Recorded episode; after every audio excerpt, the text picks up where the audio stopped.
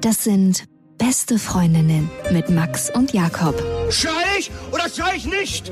Und du sagst es mir nicht, aber schrei aber nicht. Leg mich doch am Arsch. Der ultra ehrliche Männer-Podcast. Hallo und herzlich willkommen zu Beste Freundinnen. Hallo. Euer Apfelmittel für die Ohren. Mm. Und wir waren gerade so ein bisschen im Wortgefecht, weil wir einen Wetteinsatz gesucht haben. Wir haben eine kleine Sache und über die würden wir gerne wetten und der Max, der wettet so ungern und ich bin, also wenn ich es nicht besser wüsste, würde ich sagen, dass ich eine Tendenz dazu habe, spielsüchtig zu sein. Also ich wette nie im Casino oder irgendwo, wo ich weiß, dass die Bank mitverdient, in Anführungsstrichchen. Ja. Das ist, finde ich, total langweilig. Ich war auch ein paar Mal in Las Vegas und ich konnte nie verstehen, warum Leute an diesen Automaten sitzen und immer wieder an diesem Hebel ziehen und so einem Rädchen dabei zugucken, wie es sich dreht und ob es auf den drei Trauben hängen bleibt. Da dachte ich mir, was für eine Verschwendung eures Lebens. Ich sehe ja bei Wetten immer die Gefahr zu verlieren. So, jetzt wetten wir. Komm, du musst den Gewinn sehen. Also, du kann, kannst potenziell gewinnen. Nein, ich kann nur verlieren. So sehe ich Wetten. Ich wette nur gerne gegen Leute. Und ich wette besonders gern gegen dich. Also mein Einsatz nee, du wäre. hast gesagt, ich wette nur gerne gegen Leute. Ja. Ich, ich wette nur gerne mit echten Menschen. Ach so, nicht mit Maschinen wie im Casino, meinst du? Und ich wette am liebsten mit meinem Vater und mit dir. Ja, aber wir haben eigentlich noch nie richtig gewettet. Weil du dich immer wieder gedrückt hast. Ja. Okay, machen wir es so. Wenn du kein Geld einsetzen willst, Mhm. dann könnten wir entweder eine unangenehme Arbeit nehmen. Ja. Das Problem ist bei unangenehmen, ach so, unangenehme Arbeit. Ich dachte, eine unangenehme Sache, die man machen muss.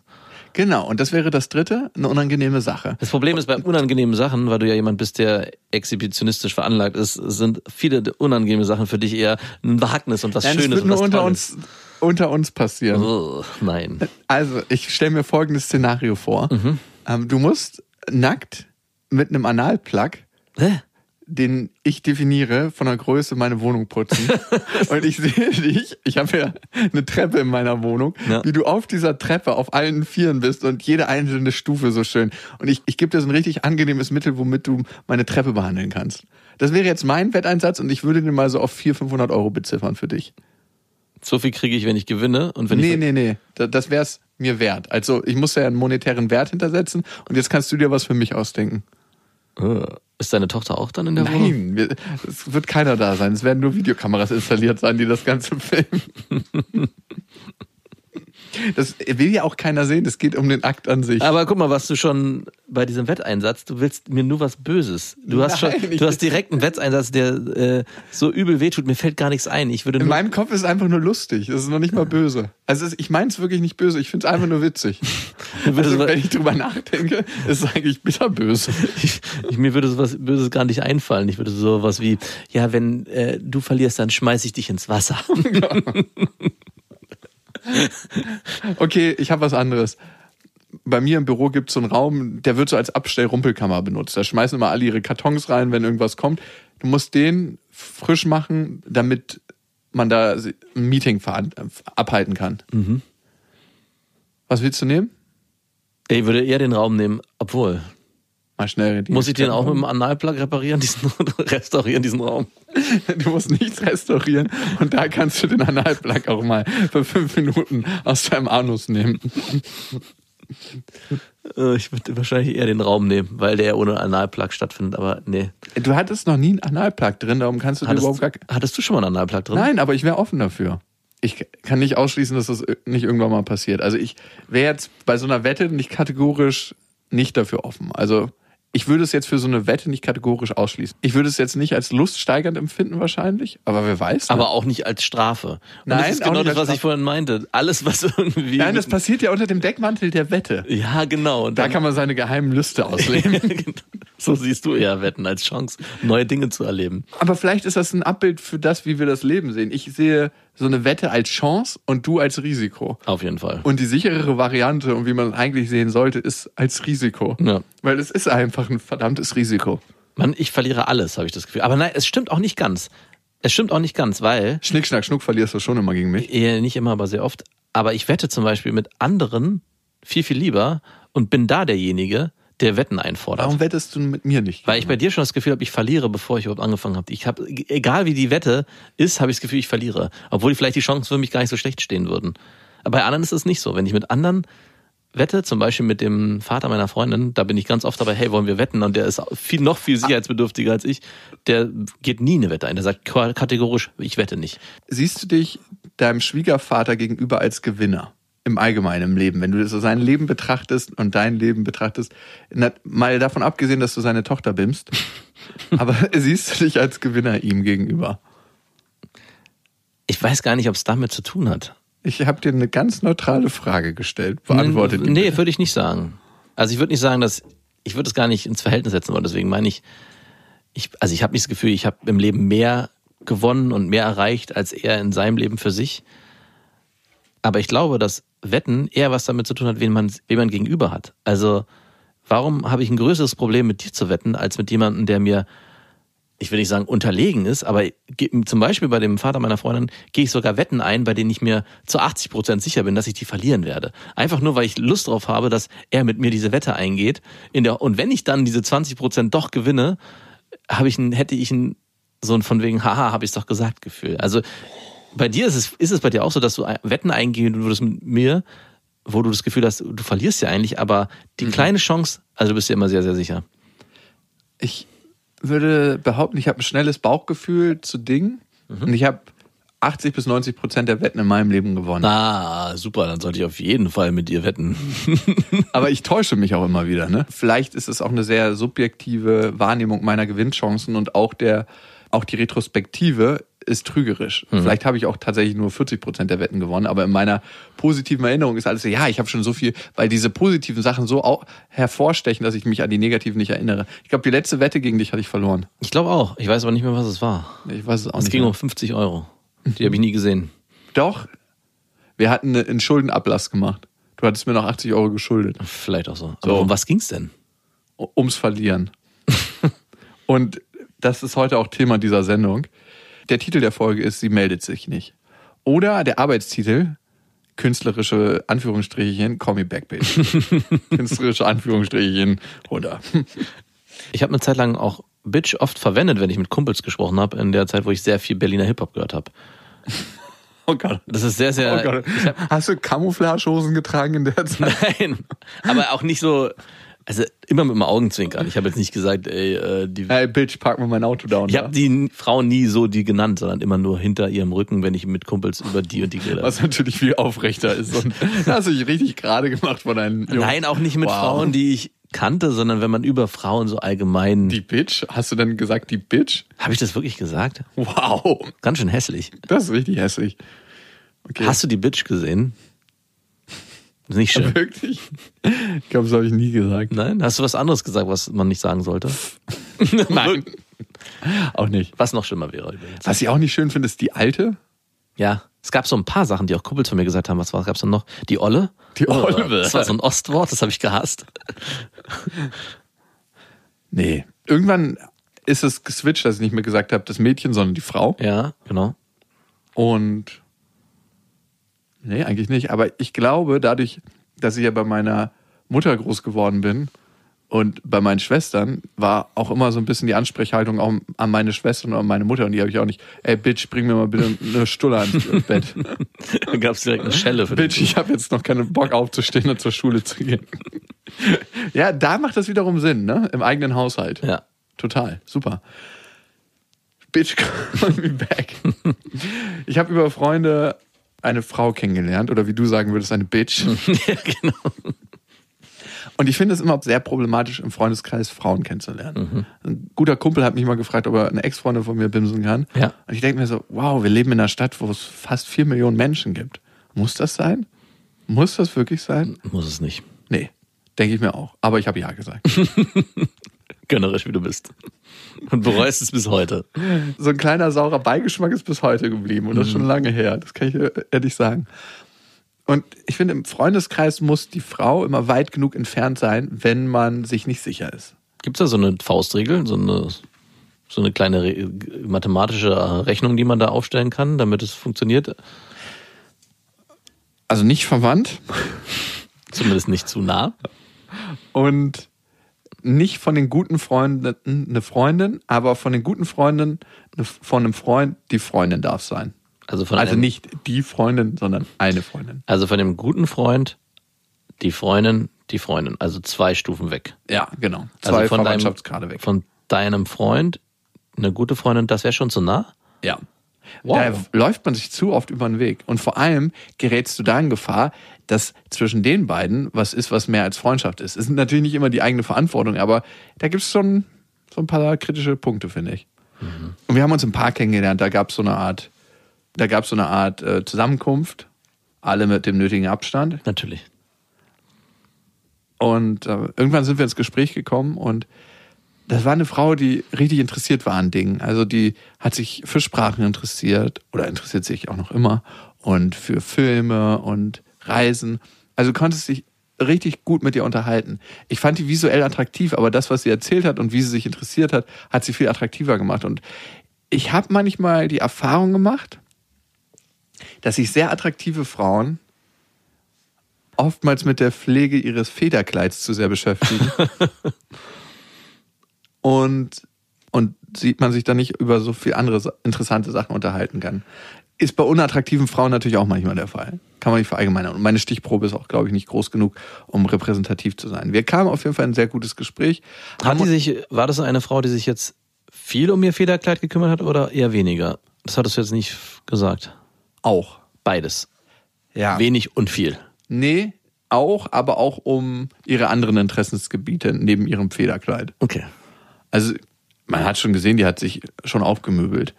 Aber Stehst du eher auf Tussis oder auch so ganz ungeschminkte Naturfrauen? Richtigen Naturburschen. Ich würde so pauschal gar nicht sagen. Es ist, kommt ein bisschen auf den Typ drauf an.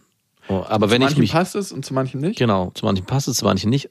Und wenn ich mich jetzt aber jetzt entscheiden müsste, dann eher weniger geschminkt. Mhm. Oder eher natürlich. Bis zu einem gewissen Grad. Okay. Wie, wie macht das deine Freundin? Schminkt die sich? Die hat sich, als wir uns kennengelernt haben, eher mehr geschminkt und dann immer weniger. Ich habe schon mit von, deiner Nachlässigkeit ist sie auch. genau. Ich habe von Anfang gesagt, dass es eigentlich gar nicht, dass mir das nicht so gut gefällt und ich auch das ähm, Es, ich mag das nicht, wenn dich andere Männer angucken. Nee, aber es, ich fand sie eigentlich so hübsch, dass ich es auch gar nicht verstanden habe. Es war auch gar nicht notwendig. Also das finde ich zum Beispiel bei Frauen, die sehr hübsch aussehen, komisch, die sich dann trotzdem noch richtig fett schminken. Also warum? Also das ist so ein, hat das dann mit dem eigenen Selbstwertgefühl zu tun? Sind die irgendwie, äh, ist es irgendwie so eine Art wie Markenklamotten, die man tragen muss zu einer gewissen Zeit, um irgendwie dazuzugehören? Ich habe es immer nicht so richtig verstanden, warum Frauen, die sehr, sehr hübsch aussehen, trotzdem noch zusätzlich so viel Schminke sich ins Gesicht klatschen. Ich glaube, es hat was mit der Selbstwahrnehmung zu tun, dass du irgendwann nicht mehr anders kannst. Natürlich in dem Kreis, wo du aufwächst, wie schminken sich da die anderen Frauen und das potenziert sich ja. Ja. Wenn du der einzige graue Vogel bist unter einem Haufen von bunten Vögeln, die sich alle roten Lippenstift drauf machen und total krass schminken, glaube ich, wirkst du im Kontrast in der Selbstwahrnehmung für dich anders. Ja. Und das andere ist, wenn du das erstmal eine Zeit lang machst, ist es schwierig, da rauszukommen, ne? Weil du kommst dir ganz anders vor, auf einmal ungeschminkt, wenn du immer sehr, sehr geschminkt warst, weil ja ähm, dein Gesicht viel, viel krasser wird.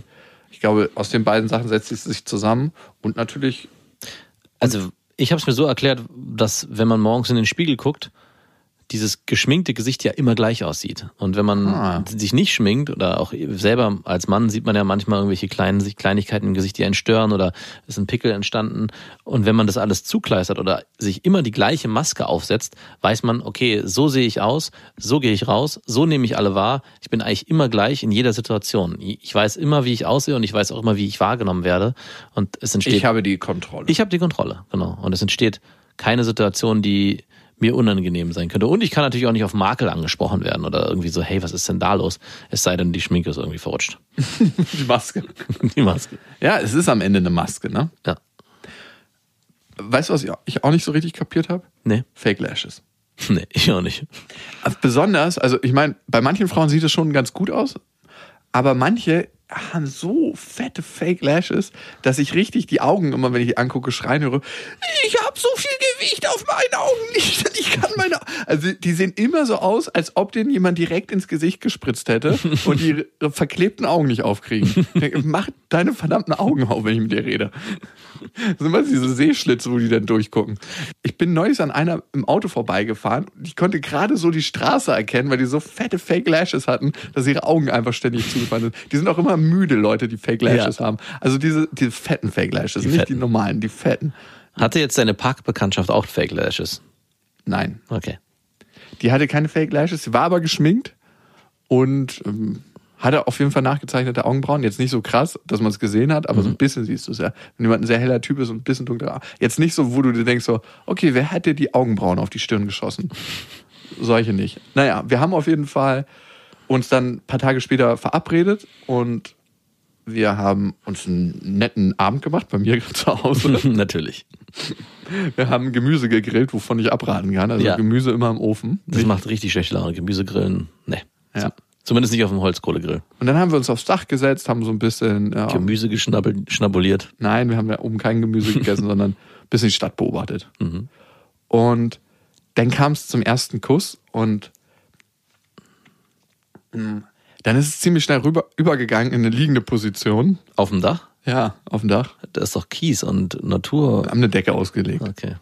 Also Na. der Untergrund ist trotzdem nicht so super, super gut. Ja. Aber mit einer Decke geht das. Also es ist ein bisschen wie so ein, so ein Massageding vom. Ne? Hast du da schon mal gebimst oben? Alter Schwede, hast du schon mal in deinem Bett gebimst? Ja, weil ich mir gerade diesen Steinboden vorstelle. Das ist doch, wer liegt denn dann unten? Hat sie mich übrigens auch an der Stelle gefragt. Und dann? Habe ich gesagt, nicht, dass ich mich erinnern kann. ich finde das in weit den Ort so, wenn du dann sagst, ja, hier habe ich zufälligerweise schon mal gebimst. Ja, hier in der Ecke und dort und an den Stein erinnere ich mich und Hast du auch schon mal jemand so an der Kante oben? Habt ihr beide auf der Kante oben gestanden? So mit Zehenspitzen. Ja, genau. Und einer hat sich nur festgehalten. Das muss einen unglaublichen Adrenalinkick geben, wenn du an dieser Kante bimmst. Und das Empfinden des Sexes ist wahrscheinlich noch viel krasser, weil du immer in Todesangst bimmst. Also ich stelle mir das so vor, du bist hinter ihr, Ja. hältst ihre Arme, sie hat die Arme nach hinten Ah, gestreckt ja, und ihr müsst beide das Gleichgewicht durch euren Körper halten, während ihr bimst und ihr wackelt. Und sie ist schon mit dem Oberkörper Sie über die hängt schon Kante drüber, rüber. genau. Oh ja, super. Finde ich gut. Und ich bin der Einzige, der sie zurückhält an den Arm. Ja. Und immer zwischendurch die Bimsstöße, die Und immer so ein bisschen nach vorne gebe, ne? Genau. Wenn finde ich gut. Ja, so war es nicht. Wir haben uns erstmal nur geküsst und ich finde mal an der Bewegung der Frau merkst du relativ schnell, äh, wo es hingeht, ne? Und ich habe überhaupt gar nichts gerechnet oder geplant gehabt. Natürlich nicht. Auf jeden Fall hat sie mich dann Es gab natürlich kein gegrilltes Gemüse und Decken auf dem Dach. Das war alles nur für, um einen netten, schönen Abend zu verbringen und den Sonnenuntergang zu genießen. Dann geht jeder nach Hause und das war's. So verlaufen deine Dates, glaube ich, in der Regel. und unaniert traurig. Beide. Ich kann dir, stell dir mal vor, eine Frau verlässt so deine Wohnung und ihr habt nicht miteinander geschlafen. Und du sagst, du, du schreibst dir so eine WhatsApp hinterher. Es war übrigens ein schöner Abend mit dir. Ich kann dir später beim Unanieren helfen. Okay. Und ich finde immer, man merkt an der Bewegung von der Frau relativ schnell, wo die Reise hingeht. Und sie hatte mich dann so hin, hingelegt. Das hört sich an wie so ein kleines Kind, was gebettet wird. Und hat sich dann auf mich raufgesetzt und so ein bisschen das Zepter in die Hand genommen. Und woran man es immer am deutlichsten merkt, und da braucht man wirklich nicht gut Signale lesen können von einer Frau, ist, wo ist sie mit ihrer Punani? Und wenn sie sich an deinem Bein relativ heftig reibt, Ja. dann weißt du, okay, also da wusste ich für mich, ja, der Abend, äh, Ist gelaufen. kennst du es nicht? Ja, aber wo ist denn die Punani sonst, wenn ihr aufeinander liegt? Zwischen den Beinen. Und dann ist es weniger ansprechend? Naja, wenn sie auf dir liegt und sich mit ihrer Punani an deinem Oberschenkel reibt, Ah, ist okay. es was anderes, als wenn sie nur auf dir sitzt und ein bisschen hinter oder vor deinem Lachs sitzt. Ja. Oder findest du nicht? Ich habe anscheinend noch nicht genügend äh, Dates auf dem Dach gehabt, um mich so wissenschaftlich damit auseinanderzusetzen, wo die Punani wo reibt, damit ich weiß am Ende, wohin es hingehen wird.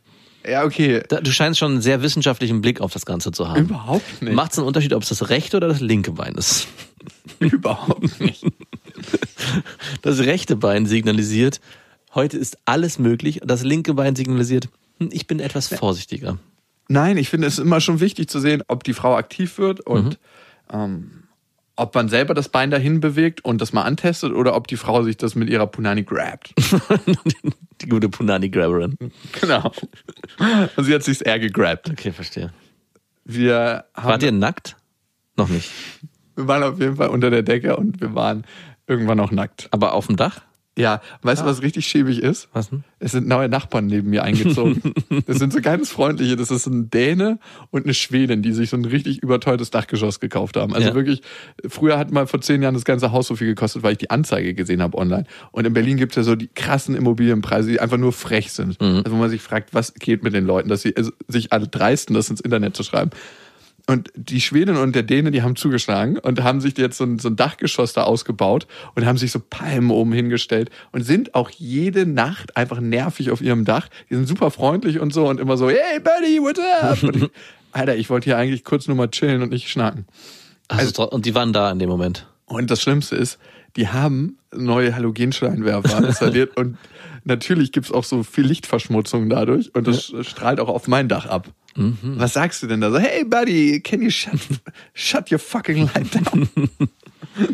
Man muss auch mit denen immer Englisch reden. Aber waren die jetzt draußen, während du äh, gerade. ja, leider Ah. ja. Und wie weit hast du es dann weiter durchgezogen? Also Durchgezogen. wirklich. Und die haben Wir waren unter der Decke, Mann. Das ist so zweideutig, wenn du unter so einer Decke bist. Ja, was ist denn das für ein. War das so ein ganz zarter Löffelchen-Bims? Das war Anscheinend. auf jeden Fall äh, ein Top-Down-Prinzip. Ich war down Ah, okay. Und Das war eher so eine ruhigere Nummer. äh, also sie hat jetzt nicht irgendwann die Decke weggeschmissen und hat so mich geritten. Auf die Dachkante mit dir. Ja, so wie man es im Porno sieht oder so. Nein. Also sie war nicht irgendwann auf ihren Füßen und hat den Dipper gemacht. Okay. Was du dir vielleicht gewünscht Ja, hast. das hätte ich Es mir hat alles auf den Knien stattgefunden bei ihr. Auf dem Kies. Auf dem Kies. Mit einer Decke darunter. Das Also hattest du zwei Decken. Ich hatte eine Decke. Wie hat das funktioniert, technisch? Naja, zwei Decken. Eine, die über uns Ja, also überliegt zwei und eine, und die unter uns. Mann, Du, ich, ey, du bist so wie so ein Vater, der ein Picknick macht. Also ihr hattet nur eine Decke dabei. Für alle Kinder, die ihren Kindergeburtstag auf diesen Decken feiern wollten, oder? ja, ich muss ja genau wissen, wie es abläuft. Um, wenn ich das nächste Mal da bin, dann weiß ich wenigstens, mh, welche, welche schlimmen Sachen dort passieren. Da haben wir noch eine Weile da oben gelegen und das war ganz entspannt. Die hat auch körperlich richtig krass zu mir gepasst. So. Also ich habe gedacht, als ich so sie in den Händen hatte, ihren Arsch und ihre Beine, oh, die eine geile Figur. Die so einen richtig großen Bubble-Ass hatte. Ja. Schade, dass sie nur auf dir gelegen hat und du zugedeckt warst. Oder gab es unten dann Runde zwei? Gab's nicht. Es gab nur eine Verabschiedung unten. und ich hätte gedacht, das wäre eine einmalige Sache, obwohl ich das schon ziemlich cool und gut mit ihr fand. Einmal, weil man sich, weil wir uns gut unterhalten hatten und weil der Sex auch gut war. Also ich habe es auf jeden Fall genossen. Was ich noch mehr wünschen würde, wenn ich jetzt mir das äh, oben auf dem Dach vorstelle, dass du dir da so einen Flaschenzugkran hinbaust, wo du die Frauen dann abseilen kannst von oben, wenn das auch erledigt ist. Halt mal an diesem Seil fest. Warum? Die Sterben. Das wird dann immer ziemlich heiß zwischen meinen Händen. Ich wohne im fünften Stock. Ich muss mir dann noch so Spezialhandschuhe holen. Rapunzel, Rapunzel. Don't let me down. Passt da auf jeden Fall gut als Lied. Und am nächsten Tag hat sie mir dann geschrieben, obwohl ich dachte, wir sehen uns wahrscheinlich nicht mehr. Und meinte so, dass sie hofft, dass ich nicht allzu müde war und dass sie sehr viel Spaß hatte mit mir. Und da also dachte ich so, viel Spaß? Ich bin doch nicht dein Toyboy. Ich war wahrscheinlich einfach nur so ein Toyboy für sie. Oder vielleicht doch, ne? Wieso, wenn sie schreibt, dass sie viel Spaß hat, ist das nicht was Schönes? Und Ja, irgendwie schon, aber irgendwie, ich bin's nicht gewohnt. Also, was hättest du dir denn sonst gewünscht? Was kriegst du denn sonst? war sehr gemacht? schön. War sehr schön. Aber so, ich hatte viel Spaß mit dir. Hört sich für mich eher an in Richtung, ich hätte gern, ich würde dich gerne weiter kennenlernen. Also wenn mir jemand schreibt, es war sehr schön und ich hatte sehr viel Spaß mit dir, dann bedeutet es für mich noch mehr, dass er die Zeit sehr genossen hat. Also dass die Zeit besonders sch- schön und lustig und angenehm war. Halt, es war nicht nur ein schöner Abend mit Gebimse am Ende, sondern alles drumherum hat Der Weg gepasst. dahin wurde auch genossen. Genau. Das würde ich äh, mit Spaß interpretieren. Okay, ich habe so als Toyboy-mäßig interpretiert gehabt. Warst du denn dann nochmal der Toyboy? Bisher. Bisher hat Folgendes stattgefunden. Wir haben uns so ein bisschen hin und her geschrieben, Ja. aber keiner hat so wirklich. Doch, ich habe einmal nach dem Treffen gefragt, ob wir uns nochmal sehen wollen. Mhm. Doch, ich muss zugeben, ich habe gefragt. Und dann hat sie geschrieben, hey, ähm, ich habe da keine Zeit, das war auch relativ spontan, aber lass uns doch mal auf jeden Fall nächste Woche gucken. Auf jeden Fall. Dass sie sich sehr gerne mit mir treffen würde und dass wir auf jeden Fall nächste Woche gucken sollen. Und da kein konkreter Vorschlag von ihr kam, so von wegen, hey, aber nächste Woche Donnerstag habe ich Zeit. Ja. Weil ich finde immer dann, wenn man eine Sache absagt oder nicht kann, die hat das ja nicht abgesagt, weil wir nie eine Verabredung hatten, dann muss man einen konkreten neuen Vorschlag machen. Ja. Und jetzt weiß ich nicht. Und ich habe dann darauf einfach nur allgemein geantwortet und gesagt, ja, hört sich doch ganz gut an. Äh, schauen wir einfach mal. Und wie lange ist das jetzt her? Eine Woche. Eine Woche? Das ist schon ganz schön lang. Das ist lang. Und ich habe auch in der Konversation mit ihr gemerkt, dass die Antwortlatenz immer größer wurde. Und ich höre daraus, dass du dich aber sehr gerne nochmal mit ihr treffen wollen würdest. Vielleicht. Ja. Ja. Ich, ich spiele dir mal vor, das können wir leider aus, ähm, aus urheberrechtlichen Gründen. Warte mal.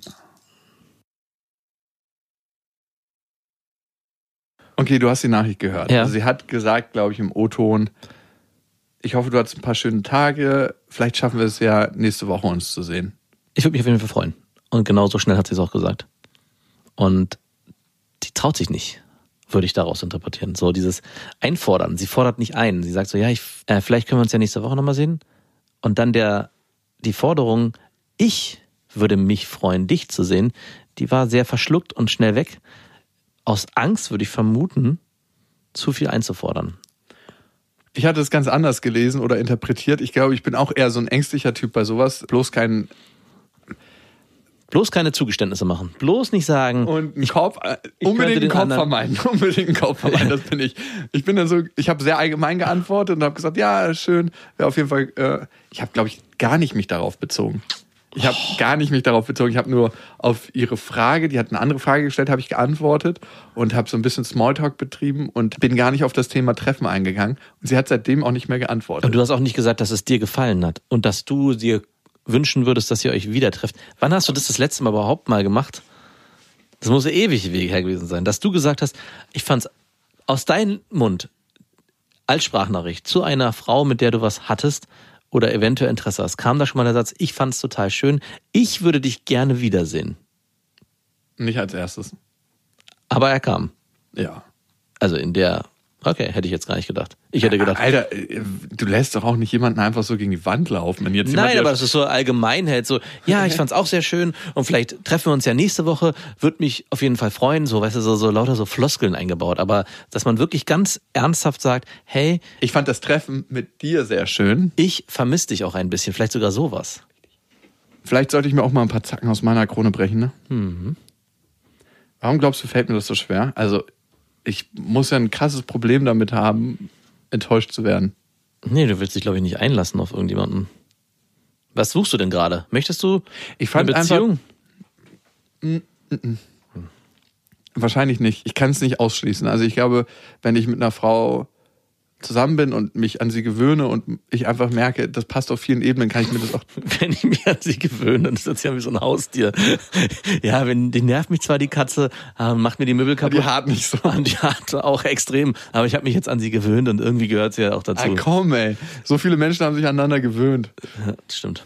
Und nein, so meine ich das nicht. Ich glaube einfach, dass ich mir schon vorstellen könnte, wenn ich eine Frau finde, von der ich mich angesprochen fühle, ne, auf verschiedenen Ebenen. Aber du triffst dich doch regelmäßig mit Frauen, von denen du dich anscheinend angesprochen fühlst. Auf mehreren Ebenen, hoffe ich. Oh, das Thema wird mir. Also was ist denn zurzeit deine Intention, außer Spaß zu haben und eine gute Zeit zu haben, sich mit Frauen zu treffen? Ich würde halt gerne nicht mich mit vielen Frauen treffen, weil ich finde das mühselig. Ja gut, da musst du eine Beziehung führen. Ja, muss man dafür eine Beziehung führen? Naja, zumindest musst du dich zum einigermaßen committen für eine. Ja, das könnte ich. Das wäre ja dann eine Beziehung. Vielleicht. Also du würdest, das ist auch krasser Bullshit. Du kannst doch nicht erzählen, dass du dich gerne nur noch mit einer treffen wollen würdest. Doch. Und weil ich es einfach mühselig finde, man fängt ja immer wieder bei Null an. Ja. Es ist doch immer. Aber das hast du ja perfektioniert, wie man an deiner wissenschaftlich ausgeklügelten Nein, Bein- überhaupt nicht. Theorie. Das hättest du auch gemerkt, wenn wir in dem Moment den Körper geswitcht hätten und ich hätte mit deiner Freundin Wenn Bett ich die Frau gewesen wäre. Nein, du wärst in meinem Körper gewesen in dem Moment. Mhm. Und ich wäre in deinem Bettchen gewesen und hätte meine Hand als Vorspiel auf die Klitoris deiner Freundin gelegt. Mhm. Und sie hätte gesagt, okay, das fühlt sich jetzt heute mal anders an. Das ist nur das Vorspiel. Dann hättest du es auch gemerkt. Ja, hätte ich auch. Aber es ist komisch, dass du einerseits sagst, du hast den Wunsch, nur noch mit einer Person oder einer Frau was zu tun zu haben und dich auch zu committen, aber nicht zu sagen, du willst eine Beziehung eingehen. Irgendwie komme ich mir vor wie vor fünf Jahren, als wir mit dem Podcast gestartet haben. Da haben wir ähnlich über diese Thematik geredet. Täglich grüßt das Murmeltier. Ah, ich komme ja. einfach aus meinem Muster nicht raus. Nee, du warst aber schon fast Ich rausgekommen. war fast raus und dann kam eine bitterherbe, dann kam eine bitterherbe Enttäuschung und dann bin ich wie so eine kleine Schnecke wieder in mein Schneckenhäuschen. Ja. Oh Gott, oh Gott. Passt auch übrigens zu einer Bewertung, die wir bei iTunes gekriegt haben und damit können wir das Thema schön abschließen. Die Welt Märchenstunde für Erwachsene, ein Stern. Die Welt dreht sich um Jakob. Nur seine Erlebnisse werden in diesem Podcast breitgetreten und nicht nur einmal. Ich habe den Eindruck, Jakob erzählt sehr selbstdarstellerisch immer wieder dieselben Anekdoten und das so schlecht, dass er sich in Widersprüchen verstrickt. Max fällt das nicht mal mehr auf. Einer vergesslicher als der andere. Eventuell sollte Max das Zepter übergeben werden, damit er den Märchenonkel spielen kann. Dabei käme vielleicht bessere und respektvollere Unterhaltung bei raus. Respektvollere. Auf jeden Fall respektvoller. Hm, Der, der früher Frauen Bitches genannt hat. Danke, Bitch, für diese Rezension. Danke. Was ist sie von einer, ist sie von einer Bitch oder von einem Typen? Weil für mich ist Bitch nicht geschlechterspezifisch. Ach, wirklich nicht. Nee. Du hast doch deine Kumpels Bitch genannt. Nein, doch nicht meine Kumpels. Ich habe mit meinen Kumpels über Frauen, die wir irgendwie auf der Straße gesehen haben. Das war, ich möchte dieses Thema auch nicht nochmal aufrollen. Ich schäme mich dafür. Du bist ab jetzt meine Bitch. Wenn, wenn ich Bitch weiß, ist also ein 90er Jahre Wort. auf jeden Fall. Ja, aber schöne Rezension. Danke dafür. Äh, Ich weiß noch nicht, wenn ich das Zepter übernehmen würde, dann wäre es ein sehr langweiliger Beziehungspodcast. So viel steht mal fest. Das ist, was du dir vielleicht wünscht, eine Beziehung. Lass uns das einfach machen. Hm, Okay. Auf jeden Fall vielen Dank an dich für diese Rezension. Ein Stern, besser als keiner. Ja, Und auf iTunes freuen wir uns über eure Rezension. Ihr könnt uns ja abonnieren, überall wo es Podcasts gibt und darüber freuen wir uns auch. Hinterlasst da einfach die Bewertung, die ihr für richtig empfindet. Wir haben auch eine interessante Hörermail zum Thema Squirting bekommen. mhm. Die E-Mail kommt von Sarah. Im Bett mit meinem ersten Freund und nochmals mit einer späteren Bettgeschichte ist es vorgekommen, dass ich sehr feucht war. Stichwort Pfütze. Kein schönes Wort. ist nicht ein schönes Wort dafür. Mir war das unglaublich peinlich, weil ich schlicht und einfach nie etwas von Squirting gehört hatte und mein Gegenüber auch nicht weiter damit vertraut war. Unverständnis und Sätze wie hast du hast du mich jetzt etwa angepisst trüben die sexuellen Offenheiten und haben mich wieder verkrampfen lassen. Ich hatte aufzuarbeitende Themen mit meiner Körperwahrnehmung und meinem Selbstwert. In den letzten Wochen habe ich unverbindlichen Sex mit einem Sexperten Mein Jakob. Ich bin kein Sexperte, auf jeden Fall. Nicht. Ich kann bei ihm zum ersten Mal richtig loslassen, was mega schön ist. Wir reden auch ganz offen über den Körper, Vorlieben und was sonst noch dazugehört. Er ist erfahren und zeigt mir, dass es nicht nur ein richtig gibt. Deswegen konnte ich ihm sehr früh sagen, dass ich ein Problem mit Squirten habe, worauf er mit Verständnis reagiert hat. Dennoch habe ich, nachdem ich auch bei ihm wieder sehr feucht wurde, Hemmung loszulassen, um mich gehen zu lassen. Ich meine, er wird mir wohl nicht sagen, dass es irgendwie creepy ist, schließlich will er mit mir schlafen. Ich hoffe, ihr konntet meinen Gedanken folgen. Ich habe also eine ehrliche, männliche, objektive Meinung von euch Sexperten, ich liebe dieses Wortspiel, ist starkes Squirten abstoßend. Wir hatten letzte Woche auch eine Mail, wo es um eine Frau ging, die sehr feucht wurde, die hat aber nicht gesquirtet und der Typ ihr irgendwann gesagt hat, dass er darauf nicht steht. Und ich denke, hier ist es sehr, sehr ähnlich. Also Squirten ist etwas, was halt passieren kann. Manche Frauen können das oder haben das und manche haben es nicht. Und es gibt Männer, die da krass drauf stehen. Und es gibt Männer, die da wahrscheinlich überhaupt nicht drauf stehen. Und umso wichtiger ist es, damit offen umzugehen. Und du hast jetzt hier anscheinend einen Typen, der wirklich vielleicht auch schon sehr erfahren ist und da einfach auch über diese Themen spricht und dir mit damit auch ermöglicht, dass du loslassen kannst und so sein kannst, wie du bist. Und ich glaube, das sollte auch das Ziel sein, sich jemanden zu suchen oder jemanden zu finden, der gar nicht zwangsweise darauf steht, aber der das akzeptiert und dich so akzeptiert, wie du bist, ohne dass du irgendwie dafür Sorge tragen musst, das äh, ja einzustellen oder irgendwie zu versuchen, das zu unterbinden, weil du dann eben nicht so sein kannst, wie du willst und in dem Moment auch wahrscheinlich verkrampfen wirst und an der Sache, vor allem an Sex, keinen Spaß mehr haben wirst. Erstmal muss man auch sagen, beim Squirten wird kein Urin abgegeben. Ja, genau. Das verwechseln manche. Das ist eine sehr, sehr wässrige Flüssigkeit, die aus meiner Erfahrung auch geruchsneutral ist. Mhm. Und das ist, finde ich, überhaupt nichts Schlimmes. Äh, ich finde eher, dass es ein Kompliment an den Mann ist und deshalb was ist, was auch geil ist. Und ich glaube, jeder hat da eine unterschiedliche Perspektive drauf. Die Frage ist, also ich finde, die Frage ist eh komisch, wenn man sich vor der Frau ekelt, mit der man schläft. Mhm. Sollte man dann mit der schlafen? Nein.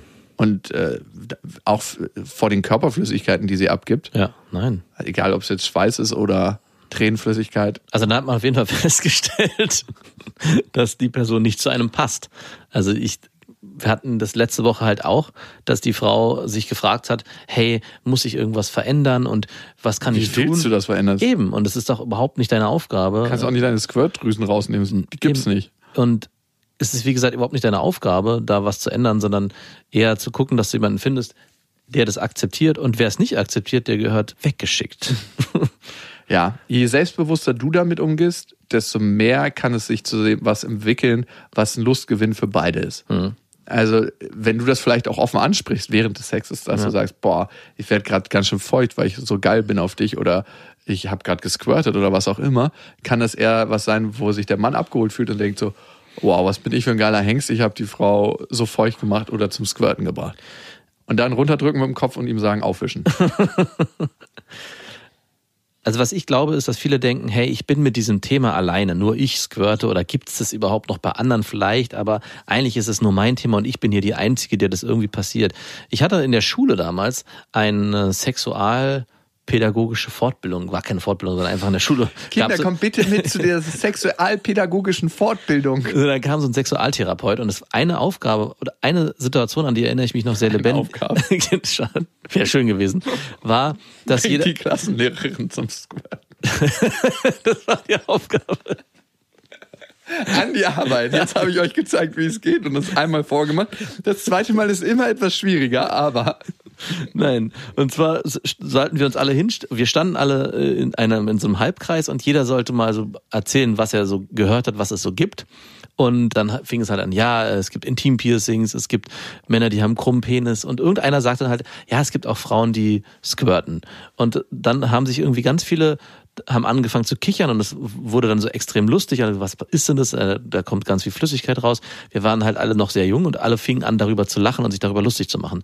Was der Sexualpädagoge dann ganz richtig gemacht hat, ist zu sagen, hey, wir müssen mit diesem Thema auch sensibel umgehen, weil es könnte hier einer unter uns sein, der jetzt mitlacht, aber vielleicht genau auch das hat. Also eine Frau oder ein Mädchen in dem Fall, die genau auch dieses Thema für sich hat ist eine Squirterin. ist eine Squirterin. Und deswegen zu gucken, dass man mit allen Themen sensibel umgeht und nicht irgendwelche ins Lächerliche zieht und sich auch immer bewusst machen, dass jeder individuell eigene Themen hat und auch alle anderen diese Themen haben können und sich deswegen auch selbstbewusst damit zu beschäftigen und gar keine Angst zu haben, hey, ich bin ja die Einzige, die hier komisch ist. Was muss ich tun, damit mich das Gegenüber leiden kann? Damit, oder muss ich mich verändern? Muss ich zurückhalten? Nein, musst du nicht. Jeder ist so, wie er ist und wenn, und es wird auf diesem Planeten jemanden geben, dem das gefällt oder der das akzeptiert Nicht nur ein. und nicht nur einen. Und das, gerade Squirten, da gibt es, glaube ich, sehr, sehr viele Männer, wie auch Jakob gesagt hat, die da voll, erstens voll drauf abgehen und das auch als Kompliment sehen. Nicht umsonst wird in Pornos dafür eine extra Gage gezahlt. Ist es so? Habe ich mir gerade ausgedacht, aber ist plausibel. Wow.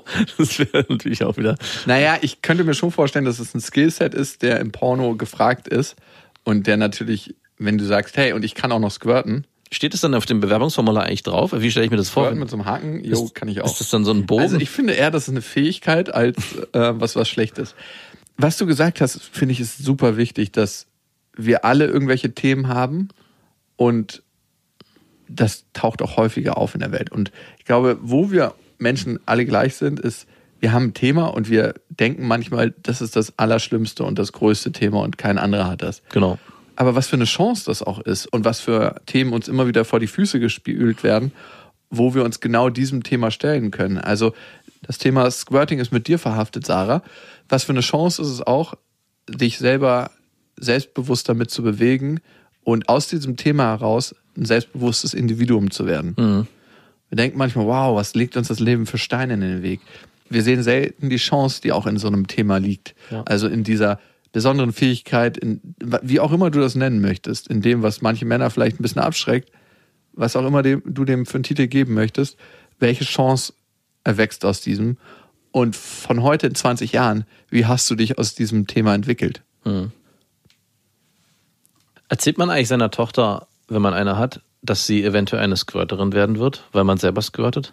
Macht man es bei der ersten sexuellen Aufklärung? Also als Mutter finde ich das eher, ich würde jetzt meiner Tochter, übrigens, und wenn du dein erstes Mal hast, es könnte sein, no pressure, dass du squirtest. Also ich fand es eben gerade lustig, aber wenn ich mir das echt überlege, ist es nicht auch Aufgabe der Eltern schon da in irgendeiner Form? Also ich, man kann natürlich nicht, ich weiß gar nicht, ob sowas vererbt wird, aber wenn es vielleicht die Mutter hat, könnte ich mir vorstellen, dass es vielleicht auch die Tochter kann.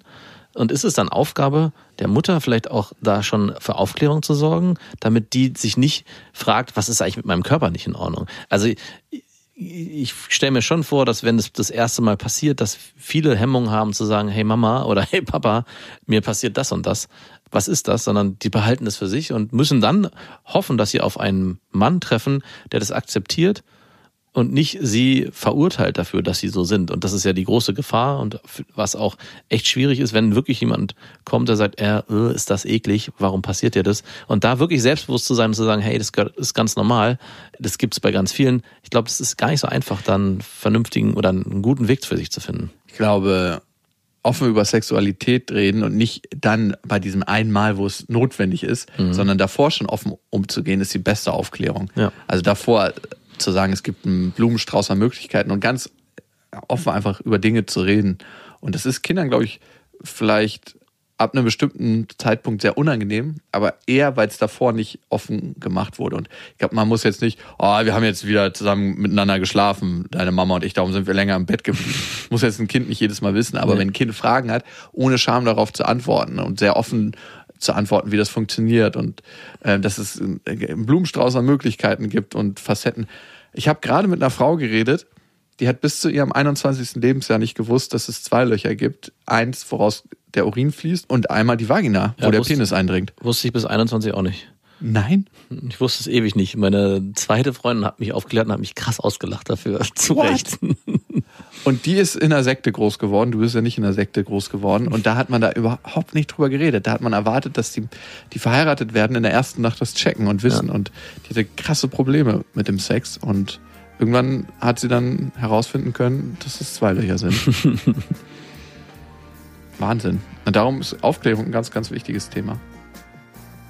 Und egal wie offen ihr mit dem Thema Sexualität umgeht, in eurem Freundeskreis, in eurer Familie oder in so einer gemütlichen Runde mit euren Verwandten. Bis dahin. Wir wünschen euch was. Das waren Beste Freundinnen mit Max und Jakob. Jetzt auf iTunes, Spotify, Soundcloud, Deezer, YouTube und in deinen schmutzigen Gedanken.